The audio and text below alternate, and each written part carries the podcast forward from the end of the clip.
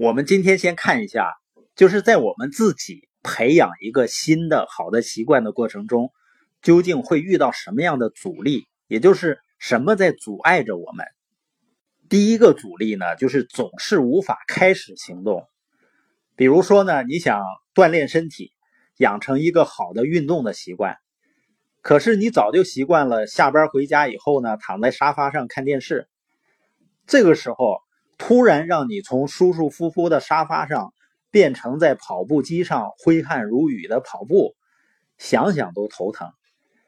你可能会觉得算了吧，今天加班已经够累的了，明天明天我再锻炼。然后呢，就是明日复明日，可能一个月过去了呢，一天也没有锻炼过。那为什么我们没有勇气去开始呢？一定是我们把这个。运动的目标定的过高，让我们觉得呢做起来就很难。也就是从过去的一种行为方式、一种习惯呢，变成新的习惯，需要巨大的跳跃。那习惯养成的第二个阻力是什么呢？就是不能够坚持。你比如说，好不容易说服自己站在了跑步机上，说我今天呢一定要完成一个小时的跑步。可能刚开始跑五分钟、十分钟就气喘吁吁了，还有五十分钟呀。这时候你全身的每一个那个脂肪细胞啊都在喊：“我要休息，我要休息，我要休息啊！”你下次再想去跑的时候，想一想上次只跑了十分钟就跑不动了，你就更没有胆量去跑了。这样的一个新的习惯怎么能坚持下去呢？这两个阻力呢？作者过去一样也遇到过，他也希望自己有个好身材啊，可是坚持锻炼呢，却总是坚持不下去。直到一次偶然的机会，他发现了一个小秘密，能够让自己的行动坚持下来，那就是培养他的微习惯。那是在有一天呢，作者在健身房里面啊，实在是不愿意再运动了，他就坐在跑步机面前呢，心灰意冷。不知所措。这时呢，他突然想起此前看到的一本书，书上说呢，如果你想要解决一个问题，可以从它的对立面来思考，看看有什么创意。比如你想盖一座摩天大楼，那就反过来想想，如果造一座深入地下的建筑该怎么办？作者呢，立刻联想到了自己锻炼的问题。说，如果我想要坚持三十分钟的锻炼很难，那对立面是什么呢？如果锻炼的强度不是三十分钟的挥汗如雨、腰酸背痛，而是一个做一个就好了。你可能会想到，做一个俯卧撑有什么用啊？这有氧运动的三十分钟以上才有用啊！俯卧撑做一个跟没做是一样的。作者一开始也是这么想的，可是他如果按照最开始计划，每次要运动一个小时的话，他根本做不到。没办法，他只能破罐子破摔，心想呢，死马当做活马医，管他呢，做一个算一个。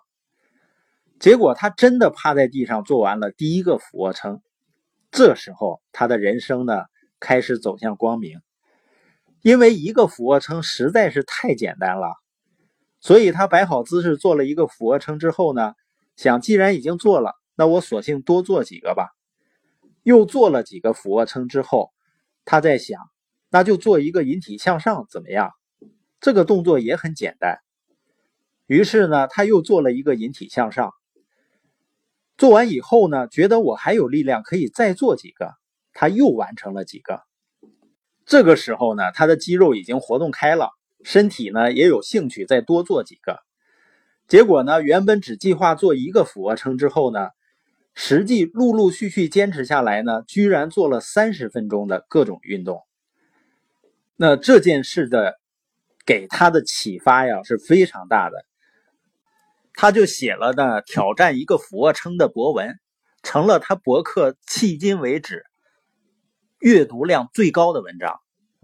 那从二零一三年一整年，他都继续要求自己每天坚持做一个俯卧撑。当然呢，一般他都会多做几个。有时候呢，可能睡觉的时候突然想起来了，今天没有做，他就翻过身子，趴在床上，直接完成一个俯卧撑。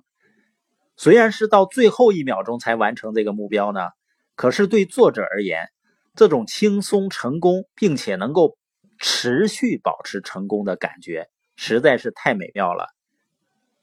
他注意得到两件事情：第一呢，虽然每天只做几个俯卧撑，但这种行为真的在生理和心理上影响了自己，他的身体呢更加结实，肌肉呢也锻炼出来了。而另外一个方面呢，当锻炼开始变成惯性的时候，定期锻炼就变得越来越简单了。半年之后呢，他就实现了从家里健身到健身房健身的跨越。后来呢，他就把这种方法在不同的领域当中复制，比如说阅读啊和写作领域都起到了很好的效果。就像我们这个播音，每天就五分钟。如果是每天半小时呢？实际上讲半个小时啊，有的时候比讲五分钟要好讲一些。但是如果你一想到每天要听半个小时，是不是头就开始疼了？但是如果每天五分钟呢，就觉得很简单，就很容易坚持。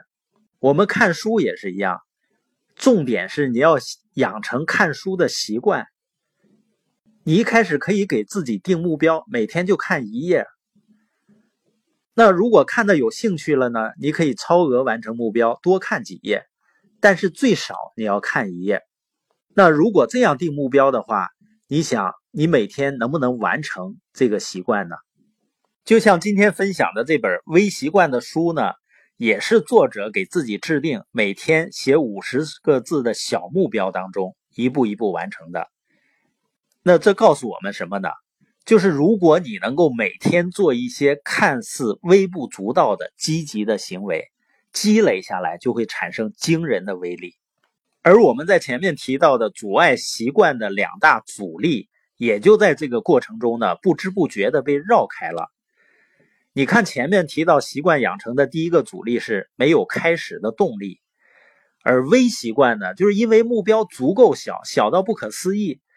所以呢，我们就不会害怕开始，不就是做一个俯卧撑吗？不就是写五十个字吗？和你的能力相比，你要做的这个习惯实在是简单到匪夷所思。你相信自己一定能够做到，而你一旦开始第一步实现这个小目标呢，你就很想把这个战果扩大。我再多做一些，毕竟能力是绰绰有余的。所以，哪怕你开始跑的并不快。